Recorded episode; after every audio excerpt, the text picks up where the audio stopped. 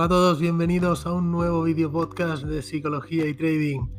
En el episodio de hoy vamos a hablar de algo muy interesante, que es el exceso de formación en trading. Siempre hablamos de que uno de los grandes errores que cometen algunos traders eh, es entrar en el mercado sin la formación necesaria ya sea por ideas preconcebidas que traen sobre el mercado, por su alto ego, por la razón que sea, creen que el trading es algo muy fácil y con lo que se puede ganar mucho dinero y de forma rápida. Los que estamos por aquí ya sabemos que eso no funciona así. De hecho, diría que nunca debes dejar de formarte, pues el mercado va evolucionando y tienes que adaptarte a él a medida que se producen esos cambios. No obstante, también existe el caso contrario, y es el trader que se bloquea por tener un exceso de formación. Tanto nos ha calado el mensaje de que es necesaria una formación que en, ocasiones nos excedemos con ella.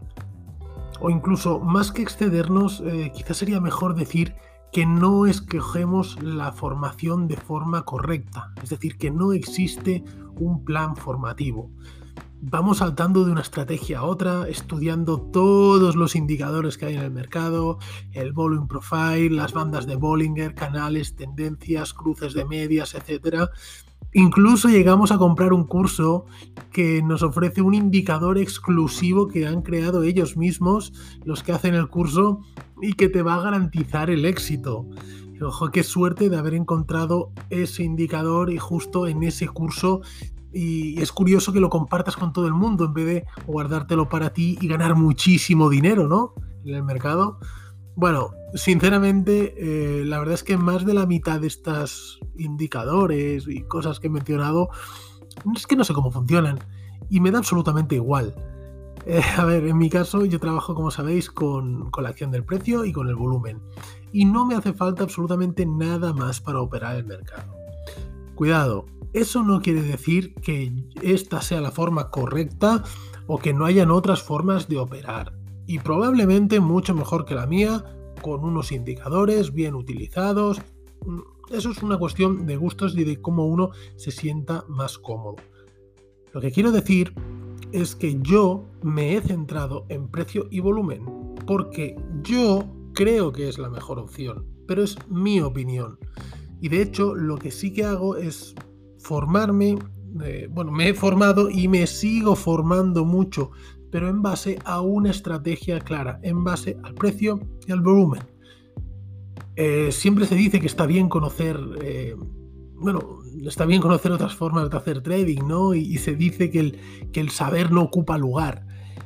Pero en trading el saber, ese saber, mm, lo que ocupa o lo que genera puede ser confusión si, por ejemplo, veramos, como decíamos, con el precio, con el volumen, con el RSI, con el MACD, con las bandas de Bollinger, con el volumen profile, un cruce de medias y ese indicador mágico que hemos comprado, ¿creéis que en alguna ocasión se van a alinear todos estos indicadores y nos van a dar una entrada? Mm, no podemos buscar la perfección de todo esto. En el trading no existe la percepción se puede dar a lo mejor una vez, pero posiblemente no se vuelva a repetir. Y cuando a lo mejor se repite, no lo sé, una vez cada cuatro o cinco días o un mes, no lo sé, y justo en ese momento no estás en el mercado y te lo has perdido. Es que no, tiene ningún sentido, ¿no?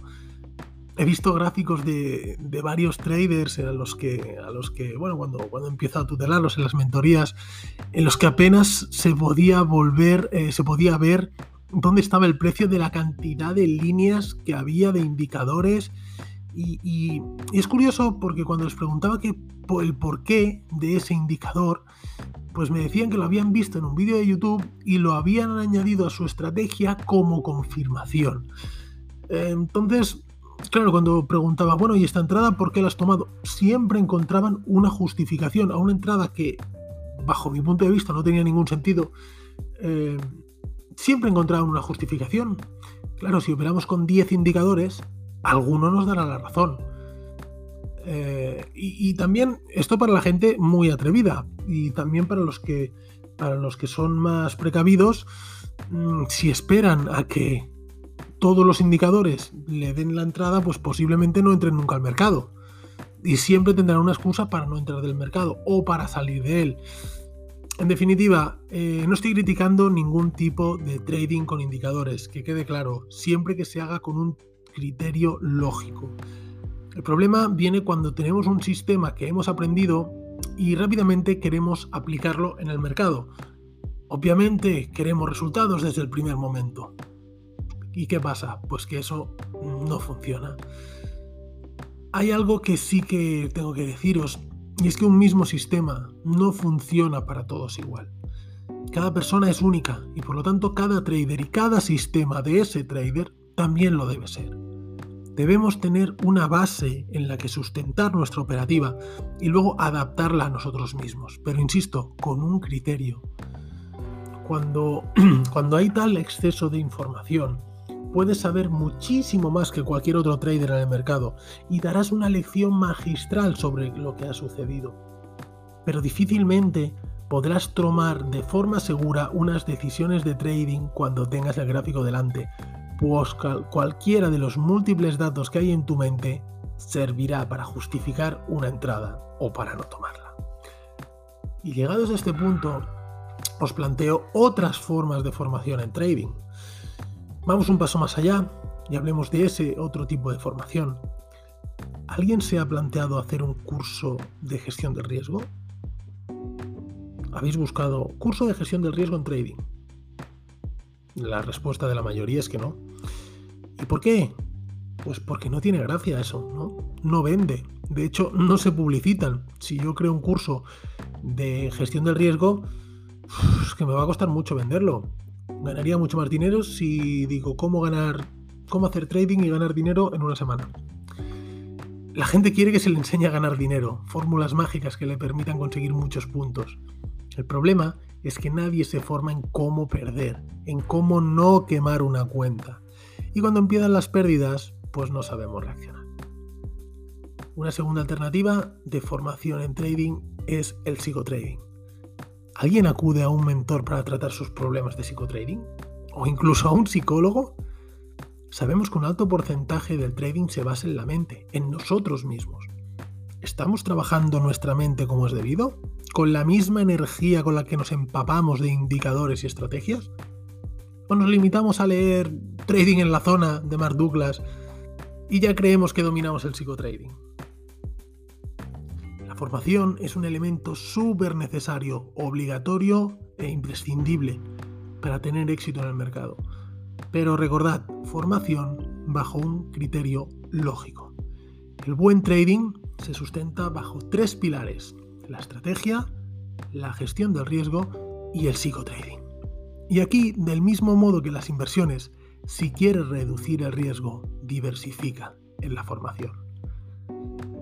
Espero que os haya gustado. Eh, os animo a que echéis un vistazo a, mi web psicologiaytrading.es donde encontraréis información sobre eh, el psicotrading, sobre vídeos operativos, sobre también el curso de trading que tenéis en la descripción y que habla de estas tres patas del, trading, de estrategia y sobre todo de eh, psicotrading y de gestión monetaria. Ponemos mucho foco en eso. Tenéis información también sobre las mentorías. Y como siempre os pido, lo único que os pido antes de iros es ese me gusta, ese compartir y esos comentarios que sin duda me hacen mucha ilusión leerlos y que también me dan ideas para nuevos, eh, nuevos episodios o, bueno, en definitiva, para hablar de aquello que os interesa y que os aporte valor, que en definitiva es a lo que nos dedicamos.